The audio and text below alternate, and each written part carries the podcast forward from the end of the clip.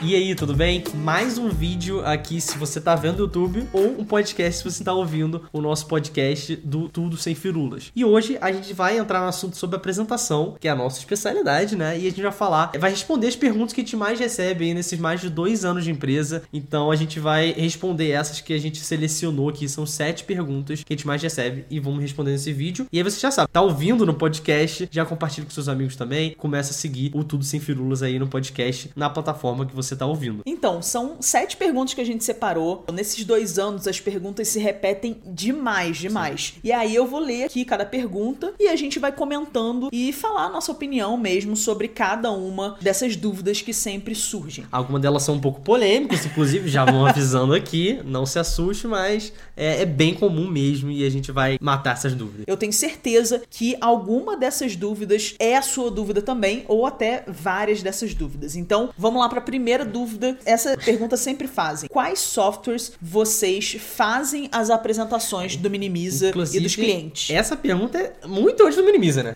a gente sempre, a gente, como falou no vídeo, lá no primeiro vídeo, contando a história do Minimiza, a gente se destacou nas empresas que a gente trabalhou, na faculdade e tal, e a primeira pergunta é: caramba, que maneira a sua apresentação, onde que você fez? Você fez no Photoshop? E sempre a pergunta a gente falava: não, fez no PowerPoint mesmo, no Google Slides, tipo, tanto faz, né? É, é um grande mito, né? As pessoas normalmente querem culpar o software o coitado do PowerPoint, por fazer apresentações ruins. Mas a verdade é muito que a gente traz nas nossas redes sociais de dica, faltam as ferramentas para você te auxiliar a criar boas apresentações. Então você ter boas imagens para colocar nos seus slides, você usar é, recursos visuais, enfim, usar os próprios recursos do PowerPoint para fazer apresentações melhores. É, é mais do que possível você fazer boas apresentações usando qualquer software que você preferir. Ou seja, o software pouco importa, cada um tem vantagens e desvantagens, você só precisa escolher quais desvantagens e vantagens você vai utilizar. Os que a gente mais gosta é o próprio PowerPoint, o Google Slides e o Keynote, que é o PowerPoint da o Apple. PowerPoint da Apple, né? a grosso modo é o PowerPoint da Apple. Então esses três são os que a gente mais gosta. E já respondendo a segunda pergunta, acho que a gente já pode emendar, que é: vocês fazem no Photoshop? Então, a gente nem tem Photoshop instalado, a gente nem sabe como usa o Photoshop. A gente nunca usou. Então, é, essa aí tá respondido. Inclusive, hoje existem muitas ferramentas que suprem a necessidade de usar o Photoshop. Não que o Photoshop seja ruim de usar, não, mas o nosso foco é realmente pessoas ali que precisam fazer boas apresentações, precisam fazer apresentações rápidas ali, eficientes, e não são designers, como a gente. Você, por exemplo, tem ferramentas que você consegue é, recortar né, a imagem que demora muito tempo fazendo Photoshop de forma muito rápida. Em segundos você consegue. Então, tudo isso a gente ensina para as pessoas que seguem a gente a fazer de fato apresentações sem precisar de programas de edição de Corel, de Photoshop e todos esses programas de design que são um pouco mais complicados, que exigem um pouco mais do, do seu computador, exigem um conhecimento prévio. Se você já, já sabe usar minimamente Photoshop, ótimo. Maravilhoso. Utilize isso a seu favor nas apresentações, mas não é algo extremamente necessário. Não vai ser o Photoshop que vai fazer,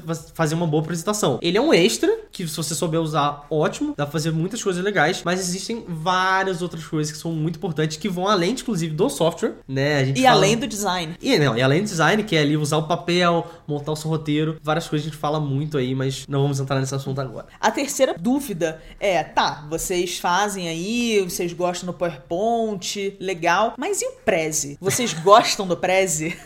Você vê que é muita pergunta de software, né? As pessoas querem saber que é o software maravilhoso que faz tudo para você. O software não é a fórmula mágica, não, não é. é. a receita do bolo, não é o que vai mudar e fazer a sua apresentação ser melhor. Infelizmente, não é. Prezi, cara, a gente, por muito tempo ali no começo da empresa, falou, ah, gente não, não, não curte muito e tal. E aí depois a gente virou hater mesmo, a gente abraçou isso. Cara, a verdade é que a gente não gosta do Prezi. Se você gostar, tudo bem também, mas é porque a gente acha é, muito desconfortável ver apresentações no Prezi. Não sei se você já viu, mas parece aquela montanha russa ali, aquela loucura que dá mais dor de cabeça e eu não consigo me concentrar na apresentação realmente não é o estilo que eu gosto, né? Mas isso é muito particular. Eu acredito que o Prezi ele tenha muitas qualidades, assim como todos os outros softwares. Você sabendo usar é maravilhoso. A gente não, não sabe usar muito bem. Eu já fiz a minha apresentação de TCC em 2010, meu trabalho de conclusão de curso na faculdade. Eu fiz no Prezi porque eu queria fazer uma parada diferente, mas nunca mais usei também. Eu sei que tiveram várias outras atualizações, mas enfim, é você se dedicar a usar uma ferramenta. Eu acredito que o PowerPoint ele tá evoluindo tanto. Até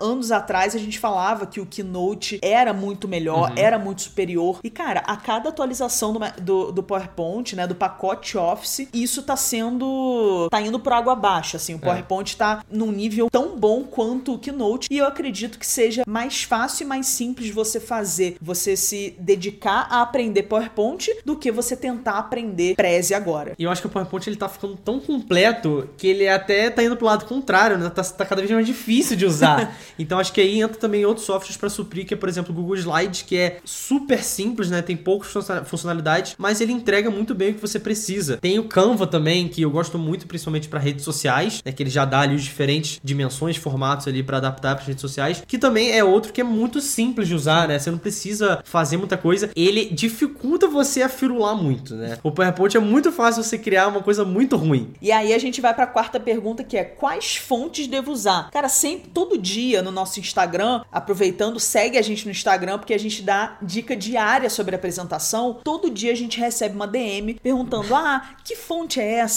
Mas qual fonte é a mais bonita? Onde baixar novas fontes?" Vocês vão ver que todas as perguntas que estão aqui é basicamente querendo uma fórmula mágica para você fazer aquilo e magicamente sua apresentação ficar incrível. E a fonte é uma delas. A pessoa acha que a, aquela apresentação ela olha, a apresentação tá incrível. Ela fala: "Putz, tá incrível por causa da fonte". E ela agarra isso e fala: Nossa, é a fonte que eu preciso mudar, é o que faltava pra minha apresentação ficar incrível. E não é, não é. A fonte é um detalhe muito pequeno pra sua apresentação ficar boa. E ainda tem um outro detalhe super importante sobre a fonte, que quem, alguém aí provavelmente já passou por isso, que é perder a fonte quando você vai apresentar em outro computador. Então você fez lá, usou sua fonte lindamente, falou: Caraca, essa fonte aqui é perfeita. Aí você leva lá no seu pendrive, na nuvem que for, pra apresentar em outro computador. E quando você olha, tá tudo desconfigurado, cagou sua apresentação e você já tava nervoso para apresentar, fica mais nervoso ainda, né? Porque ficou, ficou horrível. Ficou horrível. E aí você gastou um tempão pra ter ali uma, uma fonte, baixou a fonte, escolheu a fonte perfeita e na hora deu tudo errado. Isso também não quer dizer que você vá usar uma é, Arial, uma Times New Roman na apresentação, de também não é assim. É, inclusive vou dar a dica aqui da melhor fonte que você pode usar na sua apresentação, que é a Century Gothic. Porque com ela, ela é uma fonte bonita, ela é uma boa fonte para sua apresentação, simples, elegante, e você não vai ter problema problema na hora de apresentar em outro computador, porque ela tem de padrão aí em qualquer computador, qualquer PowerPoint que você for usar. Qualquer versão do PowerPoint tem a Century Gothic, então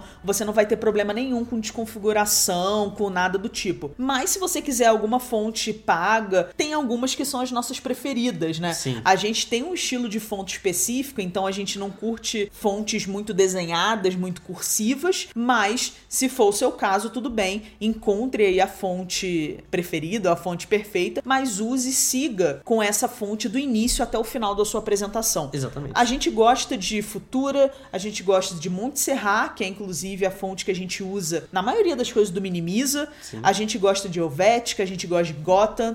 E aí você pode baixar a família da fonte. O que é a família da fonte? Quando você baixa uma fonte em algum site, você pode baixar o pacote completo. E aí vem a forma black ou bold, que é aquela fonte mais grossa vem a fonte Thin, que é aquela fonte mais fininha, tem a Medium, que é a fonte ok, né, média, digamos assim. Então, isso é legal porque com uma fonte só, você pode desdobrar em várias fontes ao longo da sua apresentação. E isso é legal, a grossura da fonte, para você dar destaque uhum. em determinadas palavras. Então, isso é um recurso. É, isso é a parte mais importante da fonte, sim. né? Não a fonte que você vai usar sim, mas a forma como você vai trabalhar essa fonte. Então, trabalhar esse negrito e não negrito para destacar certas informações. Inclusive, no PowerPoint onde você consegue mudar o espaçamento de caracteres, se você quiser dar um estilo diferente, e não necessariamente a fonte em si que você for usar. Mas, como o Laís falou, escolher uma fonte, usa ela do início ao fim para manter a identidade visual da sua apresentação. Então, bora aqui para a próxima pergunta. Quais animações devo usar? Ai, meu Deus.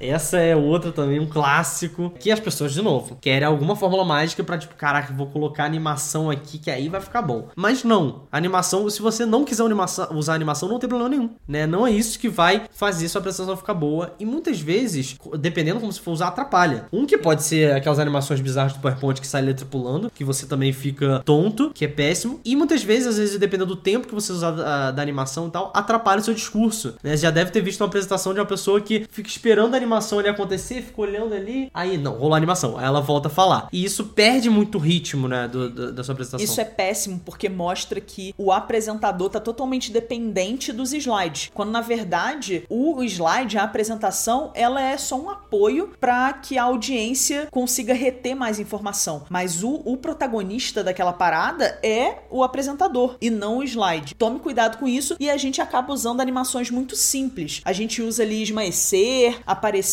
muito para ajudar o nosso discurso. Né? É. Qual mais a gente usa? A gente usa surgir, que né, vem É. de baixo pra cima, dependendo ali da sua dinâmica da apresentação. Mas o que é importante da animação é, ela tá ali pra ajudar o seu discurso. Não é pra firular, pra ficar legalzinho, não é pra isso. É pra te ajudar no seu discurso, pra ir aparecendo as coisas cada hora de uma vez, junto com a sua fala. E a audiência entender melhor ali o ritmo da sua apresentação, o que você tá falando e ficar mais fácil de entender. E aí a gente vai pra penúltima pergunta, que é talvez a- uma das mais polêmicas, que é: ah, na empresa que eu trabalho existe um template padrão. O que, que eu faço? Eu preciso usar o template. Cara, o template padrão, por que ele serve, né? Por que as Por que, empresas. que ele existe? É, porque as empresas vão lá e criam um template padrão. Porque provavelmente, em tempos atrás, quando não existia template padrão, as pessoas iam fazendo merda na apresentação. A verdade é essa. Como você vai lá, você trabalha lá na Coca-Cola. Como que você vai trabalhar na Coca-Cola, fazer uma apresentação, aí chega lá apresentar a apresentação, tá tudo azul. Da Pepsi.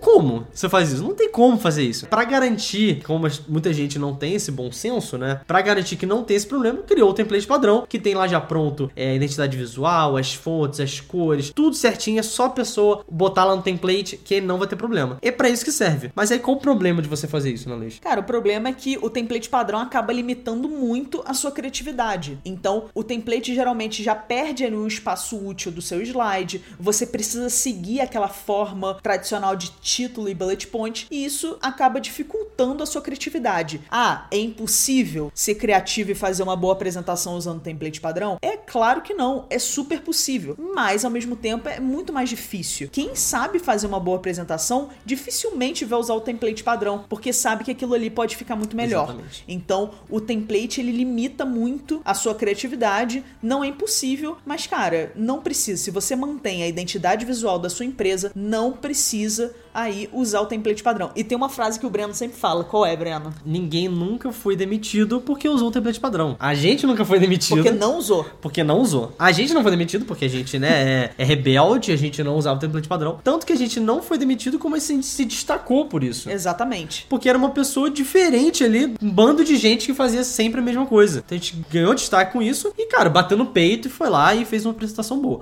Óbvio, não vai usar também, ah, não vou usar o template padrão e não usar a identidade visual, cagar tudo, fazer uma apresentação horrível. Não é isso. Se não for usar o template padrão, cara, faz uma apresentação irada que as pessoas vão se impressionar. Exatamente. E aí a gente parte pra última dúvida que sempre fazem pra gente que é: vocês têm templates prontos, vocês vendem template ou vocês criam templates pra vender? Essa eu Cara. acho que a gente educou bastante a nossa audiência, porque no começo do Minimiza era. Nossa, era sempre. Era só isso. Sempre. A gente parecia que a gente tava tendo uma lavagem cerebral das pessoas. E era uma época também que a gente tava pensando, cara, como que a gente escala o negócio e tal. Como é que a gente ganha dinheiro, né, no início? É, e fala, não, cria template, não cria template, todo mundo. Parecia que a gente tava, tipo, sonhando com criar template. E aí outros empreendedores viravam pra gente e falavam, cria template, vende template. E a gente falava, cara, a gente não. Não. acredita nisso. A grande verdade é, a gente não vende template pronto porque a gente não acredita no template padrão. A gente tá aqui pra te ajudar a desenvolver a sua criatividade, pensar de uma forma diferente, pensar em slides de uma forma que você nunca pensou. Então, o template, pô, ajuda o pequeno empreendedor a começar um negócio, a ter uma, uma apresentação um pouco mais profissional? Sim, mas a gente tende a se limitar a ele. Acaba ficando uma coisa meio engessada. Sim. Você vai ter a apresentação igual de, uma, de um monte de gente, isso é inevitável. Então, assim, assim, a gente não vende,